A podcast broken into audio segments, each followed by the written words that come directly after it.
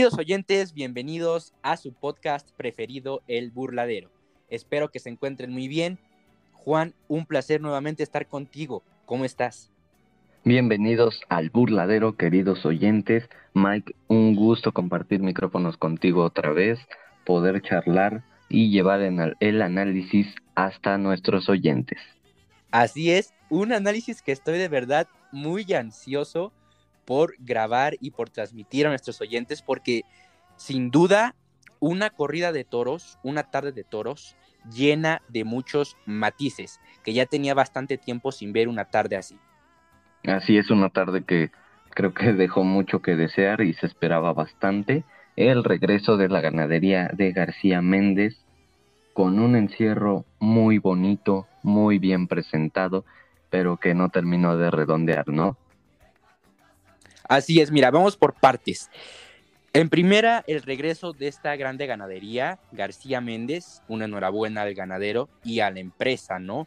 Porque eh, la empresa hizo posible este regreso. Después el público, oye, el público respondió bastante bien a pesar de que hoy 30 eh, de mayo, pues se, se llevaron a cabo distintos eventos alrededor de nuestro estado, hablando de la política, que obviamente eso implicaba que no iba a haber buena entrada, o tan solo es lo que todos los medios de comunicación y aficionados pensábamos, que no iba a haber buena entrada en, en la corrida justamente porque los aficionados iban a estar pues en estos otros eventos de diferente índole, ¿no? En primera, la verdad, qué buena entrada hubo, mucha expectación, yo diría que la mitad de plaza, más bien yo no diría, sino que fue la mitad de plaza. Así es, juntando la gente que se formó en los palcos en el, y en el tendido y en barreras, se formaba perfectamente al menos la mitad de entrada. La gente respondió bien a este cartel, que era un cartel interesante y como te digo, ya despertaba la expectación del público desde un principio. Y qué bonito ambiente se vivió. La verdad, una tarde muy bonita en el ambiente en los tendidos y también por los toreros que pusieron, bueno, una barbaridad de ambiente con su forma de torear y de transmitir hacia la gente, a pesar que ahora sí ya nos vamos a dirigir más a la ganadería, a pesar del encierro complicado, ¿no? Así es, un encierro que no, no fue materia prima para el lucimiento, más que nada para ver la técnica y labor que tiene cada uno de los alternantes de la tarde en la que participaron Arturo Macías El Cejas, Diego Silvetti y Luis Ignacio Escobedo. Luis Ignacio torero que lamentablemente no tiene las oportunidades y el auge que debería de tener, pero de todas formas se le vio un sitio importante ante este encierro complicado. Comencemos por Arturo Macías, eh, un lote complicado, así lo vamos a llamar, complicado que no le dio oportunidad de lucirse más que algunos eh, lances con el capote, dos que tres tandas que le sacó a sus dos toros de, de, su lote, de su lote, perdón, eh, que bueno le permitió un poco de lucimiento, que sin duda estuvo por encima eh, de, todas las, las, cualidades, de todas las condiciones del animal, ¿no? Y que eso lo llevó a tocar pelo este día. Así es, lo veíamos desde el inicio con disposición cuando salió ese primer toro también presentado de este encierro de García Méndez, que lo paró de rodillas y el, el toro tuvo una reacción pronta, se quedó con él desde el primer lance, desde aquella larga cambiada, se quedó con él, aunque era de un recorrido corto, el matador ha sabido aprovechar la inercia que traía para robarle algunos pases, pero de todas formas no, no le fue suficiente para llegar a redondear una faena completa. Que también hay que ver ese detalle que fallaron eh, la gran mayoría en el acero. ¿eh? Eh, ahora, vamos con Silvetti. Yo creo que fue, para mí, desde mi punto de vista como aficionado, para mí fue el mejor lote de, del encierro. También toros durísimos, toros tardos, toros que desarrollaban sentido muy rápido, y bueno, esto lo digo para no ser, no sonar repetitivo con la palabra complicado, ¿no? Pero bueno, que si resumimos todo esto que estoy mencionando, que también suelto, eh, también el toro muy distraído, pues se resume en la palabra complicados, pero ¿con qué te quedas de Silvetti? Eh, con la parte final de la faena que, que hizo a su segundo toro, donde tuvo una mayor conexión con el público y también con el primero, el que le cortaron oreja, se ha venido un poco para arriba, más que nada en la parte intermedia de la faena y que, bueno, no, como ya lo mencionas, por las fallas con la espada no se ha podido redondear esta tarde porque yo pienso que a lo mejor al segundo toro y le podía haber cortado una oreja, pero bueno, yo me quedo con eso y así es, desde mi punto de vista también concuerdo contigo en que se llevó el mejor lote. Oye, y es que no solo Silvetti, sino que también el Cejas y, e Ignacio eh, vinieron con toda la disposición de torear y de sentirse toreros. Y desde que llegaron a la plaza, se les vio todo ese fervor, todas esas ganas, ese ánimo de venir a torear, a disfrutar, a sentirlo.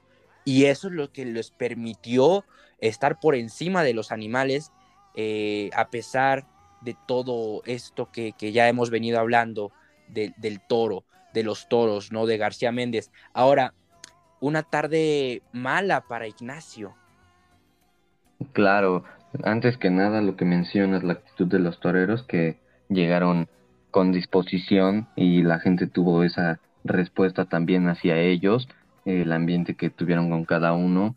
Eh, con Luis Ignacio igual el apoyo se, se vivió, pero vamos que los toros no le pudieron prestar esa, esa variedad de embestidas que, que quisiera cada matador tener en sus toros para poder transmitirle al público lo mejor que tiene, pero se le vio con disposición, se le vio con ese esa le faltó un, poco tuvo conexión con el toro, pero le faltó un poco de fibra para llegar al público, le faltó un poco de, de ese fondo de conectar, que la gente de todas maneras se mantuvo pendiente con él pero bueno, tristemente no ha sido su tarde.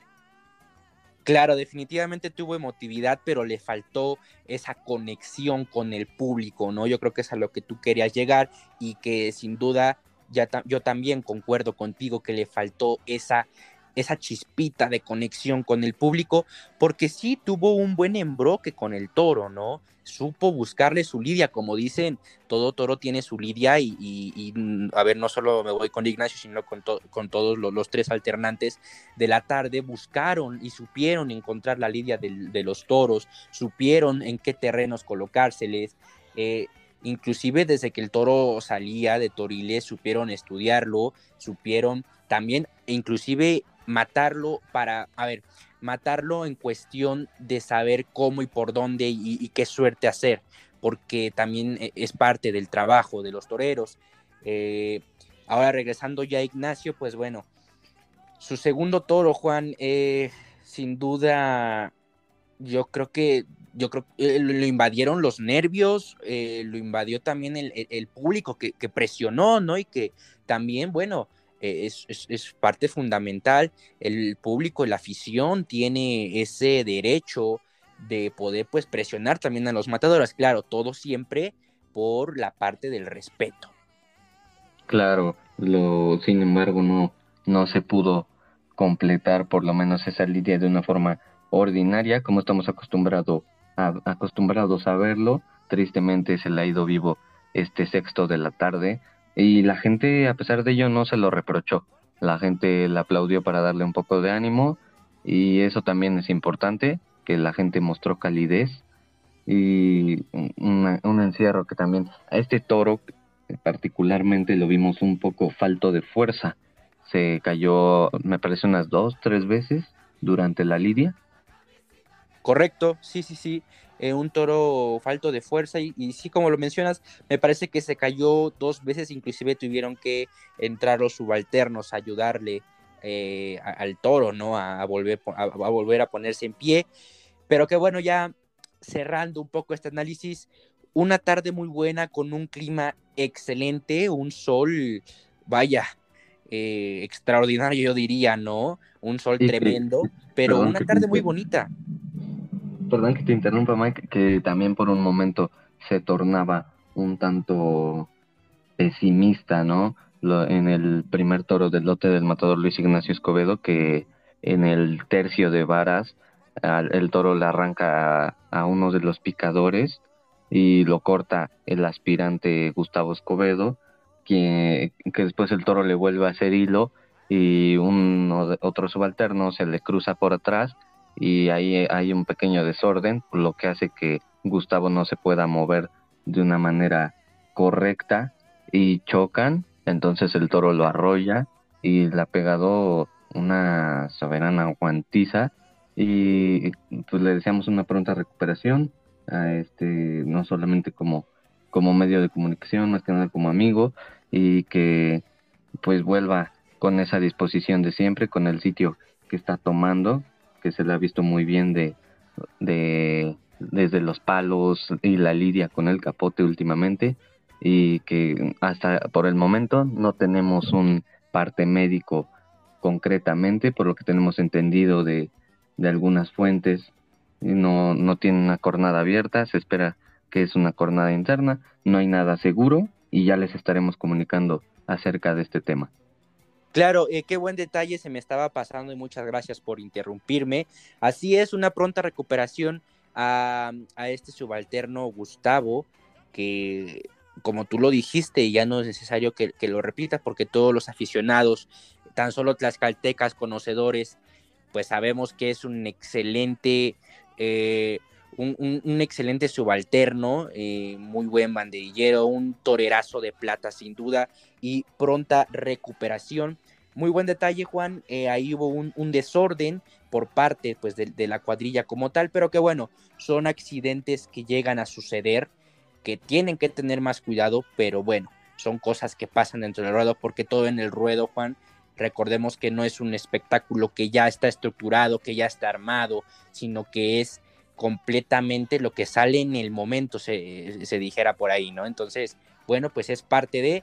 Y Juan, ahora sí, para cerrar este análisis, como yo lo decía, y regreso al clima nuevamente, una tarde muy bonita, un ambiente más taurino no se podía tener, y qué bueno que la afición siga respondiendo, pero que esperemos que así como responde para estas corridas, siga respondiendo para festejos menores, eh, como para las novilladas, para, para, el serial novilleril de la Ulfo, e inclusive para eh, una novillada que se nos viene, que, próximamente escucharán una previa en, este, en, este podcast de una novillada sin picadores, ¿no? Entonces, que la afición siga respondiendo por igual a todos los festejos.